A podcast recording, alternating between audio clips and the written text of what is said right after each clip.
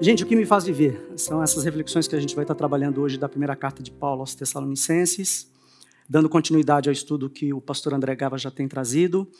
E eu queria destacar uma, uma questão é, fundamental nessa, né, nessa carta. Se você somar 1 e 2 Tessalonicenses, você vai verificar que ela tem oito capítulos. Mas se você pegar 1 e 2 Coríntios, tem 29 capítulos. Ou seja, a demanda de Corinto era muito maior do que de Tessalônica. E não é à toa que Paulo vai, vai mencionar no primeiro capítulo que a igreja de Tessalônica era exemplar. Eu acredito que, obviamente, por conta da demanda, as cartas foram menores.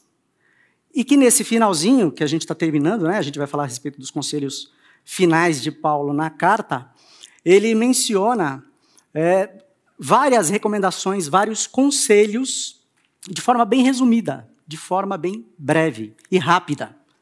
E à medida que ele vai falando, você vai tentando assimilar, mas você vai verificar que em outras cartas, ele vai falar a respeito do mesmo tema, só que com uma profundidade maior. Mas em Tessalônica, não. Ele foi breve na colocação ele, nas colocações que ele faz a, a respeito dessas recomendações diversos conselhos. Eu queria trabalhar um pouco com vocês essa questão, é, do, não só dos conselhos de Paulo, mas também pela orientação que ele já vai trazer de cara para nós uh, no primeiro verso que a gente vai estar tá lendo agora. Irmãos, honrem seus líderes na obra do Senhor, 1 Tessalonicenses capítulo 5, de 12 a 15. Irmãos, honrem seus líderes na obra do Senhor. Eles trabalham arduamente entre vocês, eles dão orientações Tenham grande respeito e amor sincero por eles, por causa do trabalho que realizam. E vivam em paz uns com os outros. Irmãos, pedimos que advirtam os indisciplinados, encorajem os desanimados, ajudem os fracos, sejam pacientes com todos. Cuidem que ninguém retribua o mal com o mal, mas procurem sempre fazer o bem uns aos outros e a todos. Irmãos, a primeira coisa que eu queria chamar a atenção de vocês aqui é para essa questão da palavra orientações. Você vai verificar que numa outra tradução ela aparece como é, conselho. Uh, no original grego é a mesma coisa. Orientar e aconselhar tem o mesmo sentido. E eu queria complementar essa colocação de Tessalônica com essa carta que Paulo, com essa parte de Efésios que Paulo escreveu para a igreja de Éfeso. E ele designou alguns para apóstolos, outros para profetas, outros para evangelistas e outros para pastores e mestres com o fim de preparar os santos para a obra do ministério, para que o corpo de Cristo seja edificado até que todos alcancemos a unidade da fé e do conhecimento do Filho de Deus e chegamos à maturidade atingindo a medida da plenitude de Cristo. Ok, o objetivo da vida com Cristo é atingir a maturidade, tá? Mas, uh, além de nos tornarmos pessoas melhores por conta da fé e do conhecimento do Senhor Jesus, ok, mas como é que a gente chega nesse objetivo? Justamente essa é uma das recomendações de Paulo. Vou contar uma situação que aconteceu com você, com é, uma ilustração né, de uma senhora, o nome dela é Elvésia. O que, que aconteceu? A dona Elvésia, ela ligou um certo dia para o pastor, falou, pastor, eu preciso que o senhor venha à minha casa urgentemente. E o pastor, não, não tudo bem, eu vou ver aqui meu tempo com a minha esposa tal, e a gente. Mas o que, que foi, irmã? Não, é o seguinte, deixa eu já lhe adiantar. Meu marido está me deixando. E aquilo deixou o pastor. Não, nós vamos aí sim. À noite ele pegou a esposa dele, foi até lá, até a, a dona Elvésia. Então, mas o que está acontecendo? Não, aconteceu assim, assim, assim, tal, tal.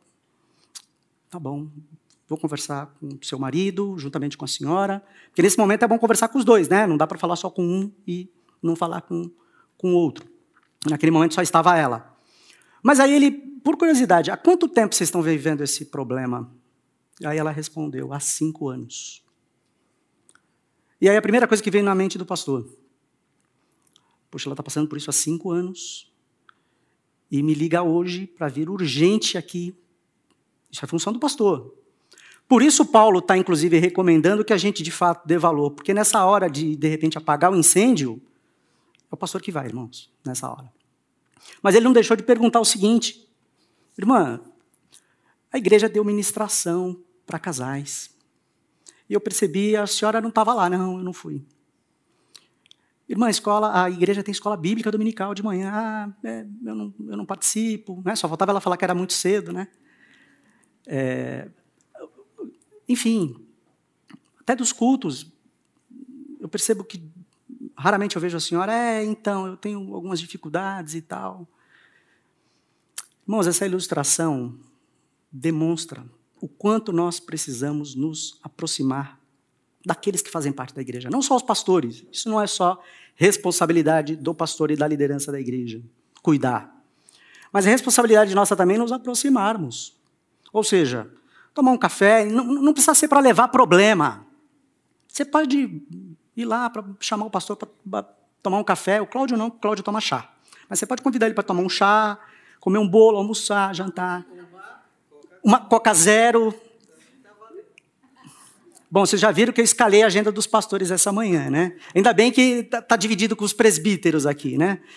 Mas, irmãos, é importante que a gente possa viver igreja, participando. Temos também os pequenos grupos. Não fique só. Aproxime-se da igreja e daqueles que a lideram. Não só na hora que tem problema, não precisa ter problema. Não precisa ter problema. Né? Mas aí, na hora que tiver um problema, já está ali mais próximo, está ali mais, mais junto. Né? Gente, essa é uma das melhores definições que eu já vi para aconselhamento bíblico pastor John MacArthur. Aconselhamento é, por definição e inclinação, um ministério de ajuda. Ele pressupõe um indivíduo que está sendo confrontado por certo grau de confusão, decepção ou desespero e uma segunda pessoa que se empenha para ajudar analisando a situação do aconselhamento, procurando desemaranhar as questões envolvidas, de forma a oferecer conselhos e direções úteis e benéficas. Bom, você deve estar pensando, ah, então para aconselhar precisa ter dom, né, de misericórdia, de ajuda, tal. Então, mas para você aconselhar seu filho, sua filha, você precisa de dom? Não. Não precisa. Você vai aconselhá-los porque você quer que eles acertem o caminho daquilo que precisa ser feito. Os irmãos em Cristo é da mesma forma. É igual. A gente vai trabalhar um pouco mais essas, essas características aí, mas tomando o devido cuidado, cuidado para que a experiência pessoal do indivíduo que está aconselhando não seja acima do que diz a palavra de Deus. Teve um jovem rapaz num, numa igreja que a gente fazia parte, ele tinha alguns problemas de relacionamento, alguns já até sabiam, e ele fez um, um breve comentário de que ele tinha melhores amigos fora da igreja do que dentro da igreja. Ou seja, a experiência pessoal dele dizia isso. Só que isso é impossível, porque se nós cremos no mesmo Deus, temos a mesma fé, a mesma palavra, fomos batizados na mesma igreja, é, como é que ele vai ter um amigo fora? Se eu tiver um melhor amigo fora, essa pessoa não vai deixar de ouvir o evangelho. Nada contra ter amigos fora, não é essa a questão, mas ter o melhor amigo fora da igreja, peraí, tem alguma coisa errada aí. E tinha mesmo. Tanto depois, conversando, ele estava com alguns relacionamentos quebrados. Na verdade, ele colocou aquilo como uma indireta, porque ele estava com um problema e precisava ser resolvido. Mas, sobre hipótese alguma, a experiência pessoal dele está acima da, do que diz a palavra de Deus. Ou seja, precisa ter um alinhamento com a palavra. A minha experiência não pode estar tá superior àquilo que a palavra de Deus diz. Isso tudo precisa estar tá fundamentado. Não pode ser uma coisa lançada é, ao vento. Pois a palavra de Deus é viva e poderosa e mais cortante que qualquer espada de dois gumes, penetrando entre a alma e o espírito, entre a junta e a medula, e trazendo à luz até os pensamentos e desejos mais íntimos. Gente, essa palavra ela é muito profunda, dava para pregar, fazer uma pregação só sobre esse texto aqui. Mas quando você pensa na junta e na medula, você vai imaginar que a parte dura e uma parte mole, a alma e o espírito. Agora você imagina essa palavra entrar na mente no coração da pessoa e promover transformação, mudança. Nós não temos esse poder. O poder é do Espírito Santo de Deus, não é nosso. Nós somos apenas os transmissores. Mas mudar a cabeça de uma outra pessoa, só o Senhor Jesus. Só o Espírito Santo de Deus. Não tem como. E é isso que esse texto está dizendo aqui. Ele vai entrar exatamente no ponto que a pessoa precisa ser mudada. Transformada. E não tem como, por exemplo, você promover mudança de direção, por mais que você deseje, por mais que você queira. Você pode orar por, por aquela questão, mas o Espírito Santo de Deus precisa fazer a obra, precisa fazer a mudança. Não é tarefa minha nem sua, é uma tarefa do Espírito Santo de Deus. E se ele quiser fazer, ele vai fazer. Disso você não tenha dúvida. Quer uma prova? Nós aqui convertidos. É uma prova do que o Espírito Santo de Deus fez pelas nossas vidas. Não importa se você foi levado a Jesus pelos seus pais, se você já nasceu num lar evangélico, não importa. Adolescente, como eu, como alguns aqui tomaram a decisão para Jesus, o Espírito Santo de Deus vai fazer uma obra. Mas o que a gente ouve dizer a respeito de aconselhamento por aí? Ah, mas conselho, se fosse bom, ninguém dava, se vendia. Por que, que o mundo diz isso? O mundo diz isso por causa do seguinte: não se meta com a minha vida, é isso que está dizendo esse texto. E é o que a gente mais escuta por aí. Não se meta com a minha vida. Quando a pessoa está revoltada e ela não quer ouvir ninguém, ela diz isso aí. Que é uma barreira, uma forma de.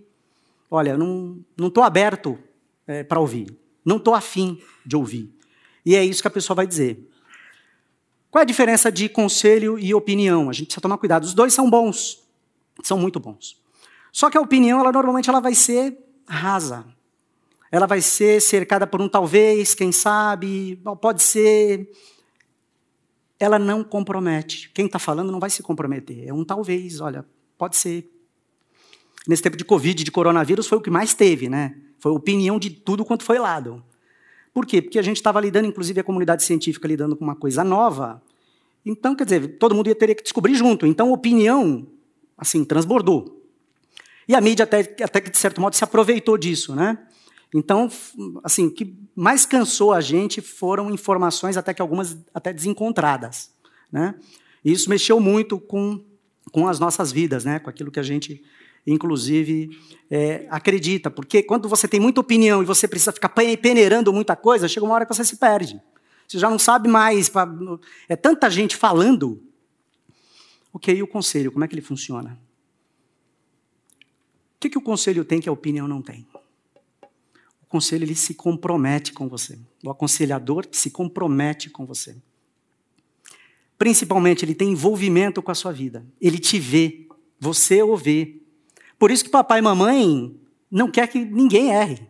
Ele não quer que o filho erre. Porque tem um comprometimento ali. Eu quero que você acerte na vida. Agora, trazendo isso para a igreja, é igual. Nós não queremos que ninguém caia em pecado, viva em pecado. Nós queremos ter esse comprometimento uns com os outros aqui. Isso é o que torna diferente o, o conselho da opinião. É essa questão do comprometimento e envolvimento.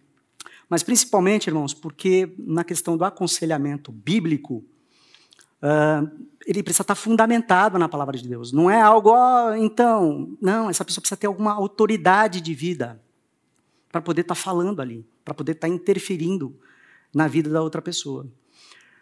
Qualquer um de nós pode aconselhar, desde que você tenha entregue a sua vida para o Senhor Jesus. Esteja preocupado com a vida do próximo. Qualquer um de nós. Isso não é exclusividade do pastor e da liderança. Não é. A gente vai ver agora rapidamente o conselho que deu errado. A gente vai ver o conselho que deu certo e o conselho que deu errado. Eu vou citar o conselho que deu errado rapidamente, porque senão a gente não vai conseguir matar esse tempo aqui. Roboão, assim que, que Salomão faleceu, isso nós estamos citando 930, an 930 anos antes de Cristo, tá? Foi o tempo em que Salomão ele veio a falecer e o filho dele é, subiu ao trono com 41 anos de idade. E, obviamente, tinha um rival de Salomão que foi para o Egito, né? E o povo o trouxe de volta para poder justamente é, discutir essa questão de como é que a gente vai viver daqui para frente como povo de Israel. Então trouxeram Jeroboão do Egito, ele voltou, porque também tinha sido perseguido por Salomão, Salomão tinha morrido, ele retornou. E aí o povo se juntou com Roboão e falou: minha amiga, é o seguinte, a situação está complicada. Teu pai nos deu uma carga muito pesada de trabalho e os impostos são pesados demais. E aí? Ele falou: pessoal, é o seguinte, não sei. Vocês vão me dar três dias e aí a gente volta aqui e eu vou dar uma resposta para vocês. Até aí ele foi sábio três dias, tempo mais do que suficiente para pensar, Né? Deus já tinha dito para Jeroboão que ele provavelmente, provavelmente não, isso foi o profeta Aías já tinha dito para ele que isso iria acontecer, que ele seria o líder das dez nações de Israel, ou seja, a bola já estava meio que cantada. O que, que Roboão fez? Procurou os conselheiros do pai dele, de Salomão, provavelmente homens de cabelo branco, grisalho, mais experientes. Roboão, se você abaixar os impostos e a carga tributária, esse povo vai ser fiel a você para sempre. Legal. Mas sabe o que ele fez? Ele foi procurar conselho com alguns jovens. Só que jovens que tinham crescido junto com ele.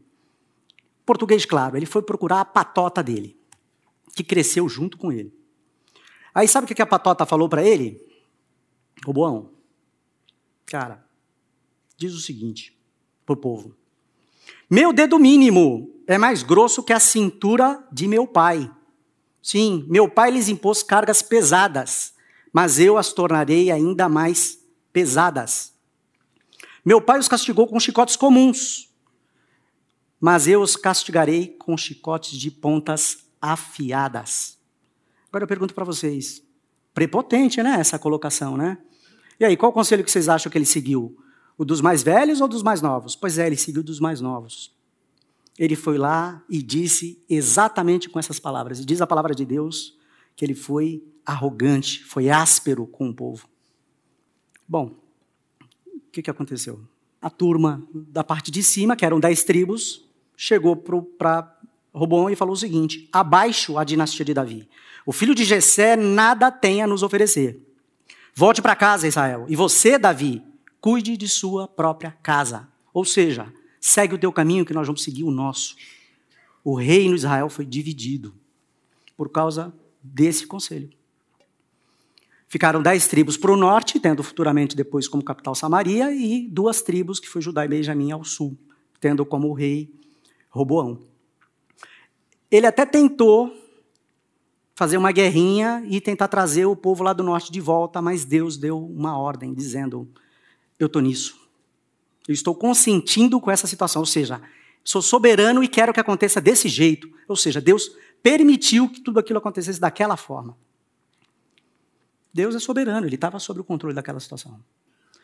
Só que se a gente for parar para pensar, foram os impostos, foram as colocações dos, do povo de Israel. Irmãos, pela aspereza com que Roboão tratou a situação, a palavra de Deus não diz isso, tá? Mas você vai perceber que fica a impressão que no coração dele já estava esse desejo de querer impor para o povo e de querer, na verdade, é, usar de cetro de ferro para orientar o povo. Já estava no coração dele essa intenção. Aquela discussão ali foi só o gatilho. Mas no fundo, no fundo, ele procurou ouvir aquilo que ele já queria fazer: usurpar o trono. E Jeroboão, na parte do norte, também, da mesma forma.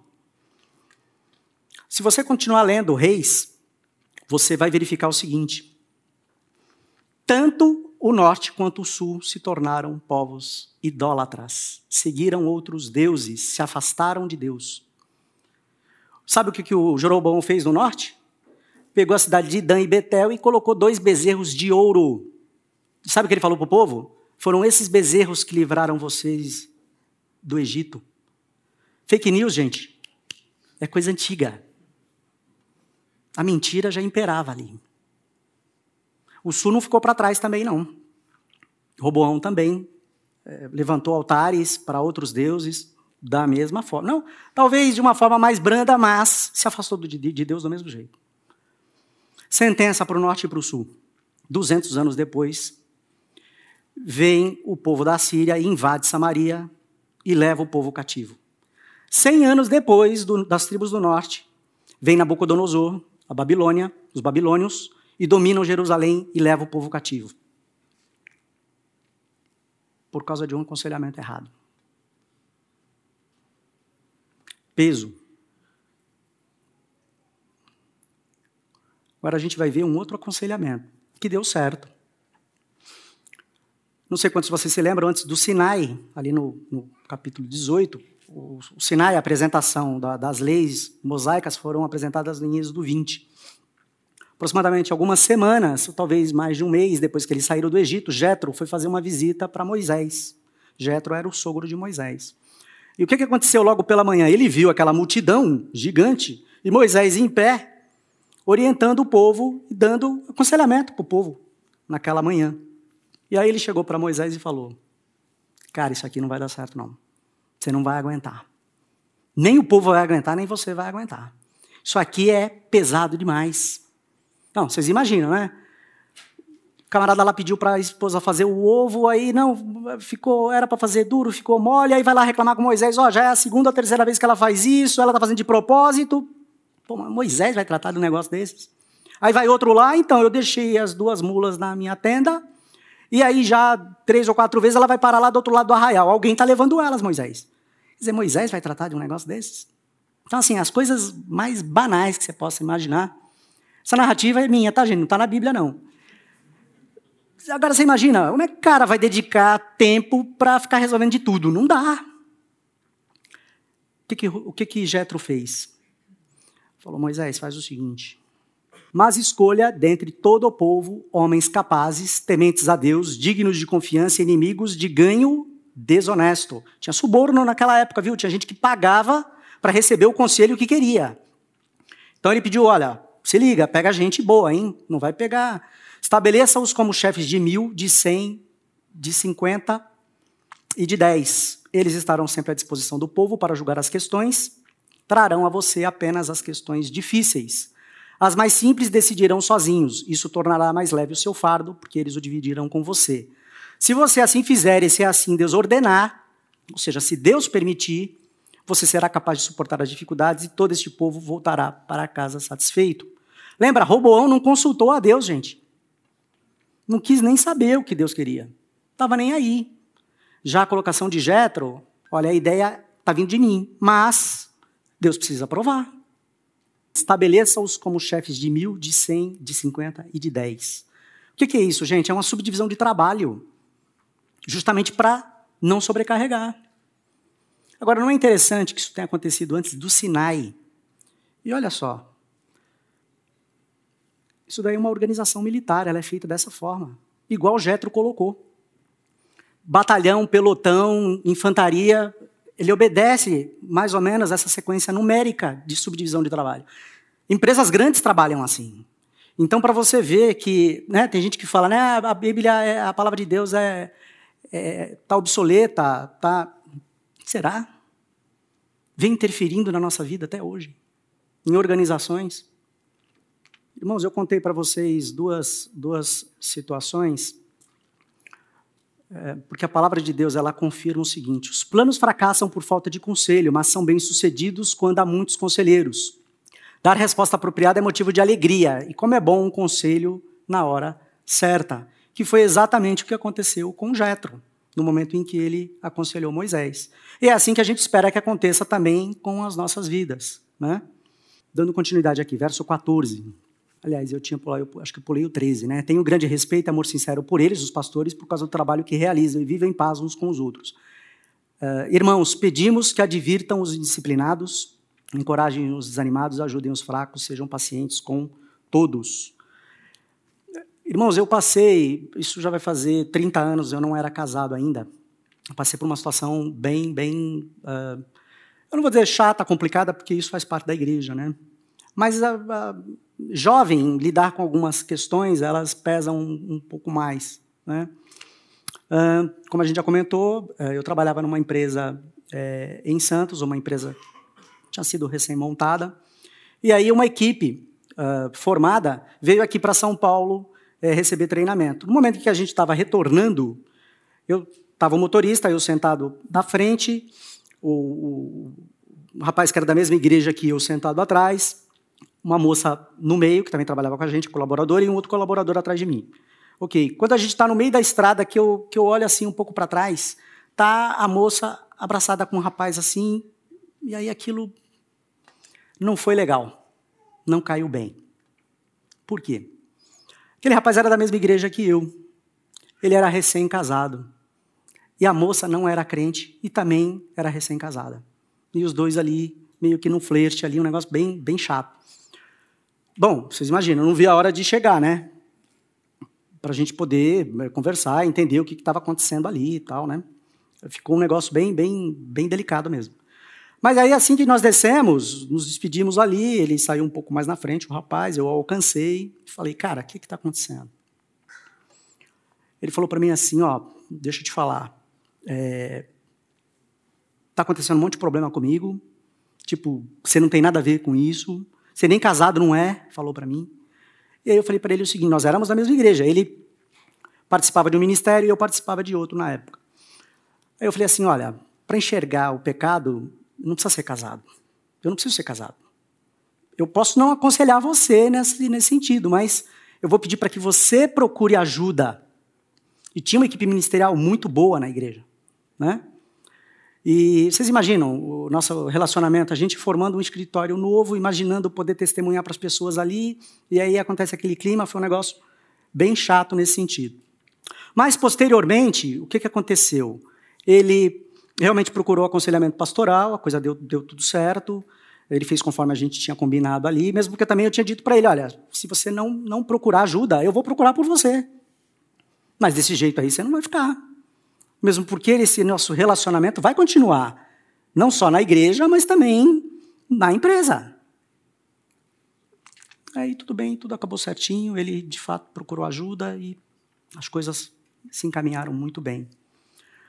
Mas percebam essa questão da advertência aos indisciplinados. Irmãos, ninguém está isento de ter problema, seja na vida conjugal, na vida profissional, ninguém está isento de ter esse tipo de problema.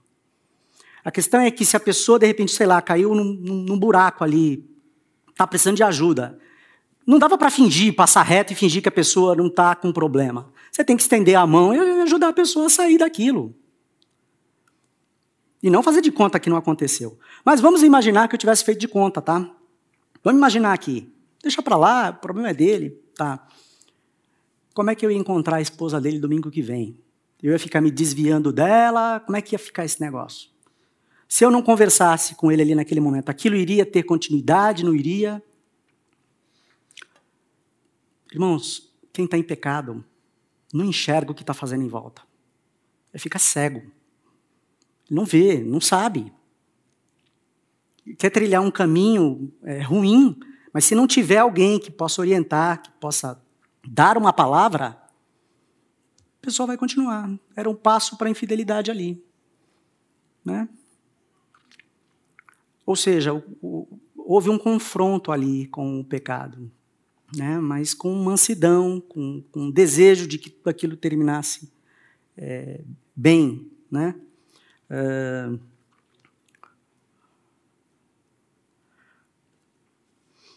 eu vou simular com vocês aqui uma situação bem rápida, como se eu não tivesse é, interferido naquela situação no momento em que ela aconteceu, tá? Então, se você dormiu, acorda. A primeira situação já passou, foi a real, tudo bem? Essa agora é uma simulação, é um cenário que a gente vai montar, tá certo? Todo mundo tem aquele melhor amigo na igreja, eu apelidei ele de Faniquito. Faniquito, vem cá, é o seguinte, está acontecendo uma situação e eu quero que você me ajude. Eu preciso de oração. Poxa, mas por que não? Então, sabe aquele camarada que trabalha lá comigo e tal, ele passou, está passando por uma situação assim, assim, assado tal, e isso daí está me fazendo mal, tal. Rapaz, eu vou orar por você. Legal, obrigado. Só que sabe o que, que o Faniquito faz? Espalha para um monte de gente na igreja o que estava acontecendo. Vocês têm ideia do tamanho do estrago que isso vai causar? Isso aí, gente, se chama espiral de conflito. Ou seja, vai envolver mais pessoas numa situação que era para ter terminado ali e passa a ter uma sequência desnecessária. Onde é que isso vai parar? Nas mãos do pastor. O pastor André não está aqui, eu aponto para o pastor Cláudio. Né? Aí ele tem que juntar todo esse povo aí, conversar, alinhar. Gente, eu estou pintando esse cenário, mas eu já vi coisas desse tipo acontecer, tá? Já vi esse tipo de coisa acontecer. Aí o que, que acontece? Chama todo mundo para conversar. Aí sabe o que vai acontecer? O rapaz que precisava de cuidado lá, que estava com problema de, de ser fiel com a esposa, ele vira vítima do negócio. E sabe quem é o culpado? quem começou a distribuir a informação errada. Errada não, né? Não deveria ter falado, né? E aí sobra para o pastor ter que administrar a vida de pessoas. Eu sei que você deve estar pensando aí, caramba, mas é complicado fazer parte de igreja, né? Então, irmão, só que tem um detalhe. Se a pessoa está em pecado, ela vai procurar o Albert Einstein, ela vai procurar o Sírio Libanês, ela vai procurar a igreja do Senhor Jesus. É aqui, não é lá. Então não adianta falar, puxa, é, é complicado sim. Não estou dizendo que é fácil, não. De jeito nenhum. Então não dá para seguir essa, esse caminho. Não dá. Vamos seguir outro aqui, ó. Mas vamos imaginar que nesse segundo cenário eu procurasse o pastor. Em vez de procurar o faniquito, fui procurar o pastor. Pastor, é o seguinte, está acontecendo a seguinte situação. Está muito chato, né? É, a situação não está legal lá no trabalho. Lembra aquele rapaz, um rapaz assim, assim, tal? Ah, não sei quem é e tal. Então, ele está flertando com uma moça lá, a coisa não ficou legal. Uh, a questão toda aconteceu assim, assim, no carro e tal, e ficou um clima ruim, tal, tal, tal. E o pastor ouvindo, uhum, tá. Quem estava no carro? Ah, estava o motorista, eu na frente, o, o, rapaz atrás, né, que é membro da nossa igreja, a moça, e um outro colaborador atrás, tá. Eu estava lá? A primeira pergunta que o pastor tem que fazer, eu estava lá? É, não, o senhor não estava lá. Tá, e como é que o rapaz vai ficar sabendo? Há quanto tempo faz isso? Ah, já vai fazer algumas semanas. Sandro, o que você deveria ter feito? Procurado o cara na hora. É o que o pastor vai falar. É o que o pastor vai mandar fazer. Ah, mas o pastor está se isentando? Não, não. Ele está sendo bíblico. Não quer dizer que ele não vai ajudar. Ele vai ajudar. Mas não dessa forma, não desse jeito também está errado. Para o pastor, você vai levar coisas pessoais suas, não dos outros. Não é isso. E aí acaba de novo sobrando tudo para o pastor, né? O pastor ele acaba tendo que resolver todas essas questões, né? Vocês vão se lembrar que na semana passada o pastor André Gava ele terminou com esse verso 11. Por isso exortem-se e edifiquem-se uns aos outros, como de fato vocês estão fazendo. E isso para a igreja de Gala, de Tessalônica. E aí na NVT, portanto, animem e edifiquem uns aos outros como tem feito. Vocês percebem que no verso 11, quando ele fala para exortar, irmãos, tem a ver com encorajar, com animar, com dar uma palavra de consolo para quem está precisando de ajuda. E veja bem, ele está falando isso daqui para a igreja, para o crescimento da igreja. Então não adianta você querer empurrar tudo para o pastor. Não, o pastor vai resolver tudo. Não, irmãos, isso é tarefa nossa, minha e sua, juntamente com o pastor. Então, para esse cenário, também não dá para ficar inserindo a figura do pastor. Irmãos, vamos fazer o que Jesus manda fazer. Vamos parar de inventar. Não é para o lado que você tem que fazer. É para ele que você tem que fazer, é para o Senhor Jesus. Você tem que cumprir o que ele está pedindo para fazer. O que, que diz aí? Se o seu irmão pecar contra você, vá e a sós com ele, mostre-lhe o erro. Se ele ouvir, você ganhou seu irmão. Mas se ele não ouvir, leve consigo mais um ou dois outros, de modo que qualquer acusação seja confirmada pelo depoimento de duas ou três testemunhas. Se ele se recusar a ouvi-los, conte à igreja. E se ele se recusar a ouvir, também a igreja trate-o como pagão ou publicano. Irmãos, eu sou de uma época em que as igrejas era muito comum, acho que algumas ainda fazem isso elas acabam, de alguma forma, desligando a pessoa da igreja. Quando, na verdade, deveria tratar, disciplinar. Essa questão de tratar como pagão e publicano é a pessoa que está desistindo, mas a igreja precisa começar do zero com ela. O Senhor Jesus não desiste de ninguém, Deus não desiste de ninguém, a igreja não vai desistir de ninguém. A pessoa é que toma a posição de: olha, talvez isso não seja para minha vida. Mas nós vamos insistir até onde der para ir, até que a pessoa compreenda. E o Espírito Santo de Deus vai fazer a obra na vida dessa pessoa. Esse é o desejo, é o, é o que nós queremos. Irmãos, esses versículos, eu, eu, é, eu digo para vocês, não é fácil. O sacerdócio, a vida pastoral, é, na, na, na, Inglaterra foi feita uma, uma estatística e se descobriu que o sacerdócio é uma das funções mais estressantes. A gente acha que é polícia militar, que é bombeiro, mas é o sacerdócio é uma das mais estressantes, porque lida com o pecado. Mas eu queria encerrar esse tempo. Uh, é, foi interessante o dia de hoje, né? Porque eu estou inaugurando aqui. Eu venho de uma igreja que a pregação era uma hora e quinze, uma hora. E aqui são 45 minutos. E hoje o tempo ficou um pouquinho exprimido. Mas a gente vai continuar no domingo que vem, se Deus assim nos permitir. Queria orar com vocês, agradecer por esse tempo aqui, que a palavra realmente possa trazer esse consolo e essa transformação. Deus, eu quero louvar, bendizer o teu nome por essa manhã. Obrigado, porque o Senhor, é, com a tua palavra, é, tem sido é, fundamental para que a gente possa continuar vivendo como igreja, é, sendo usados pelo Senhor. E, Deus, permita que a tua igreja cresça nos valores e nos teus princípios, é, traga paz, traga tranquilidade para aquilo que nós queremos é, viver como seguidores dessa palavra.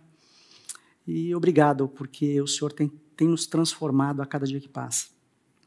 Traz edificação e crescimento para a tua igreja é, em cada momento e que nós possamos ser moldados pelo Senhor. É, cuida de nós é, ao nos levar para as nossas casas com a tua santa paz. É o que eu peço e agradeço, em nome do Senhor Jesus. Amém.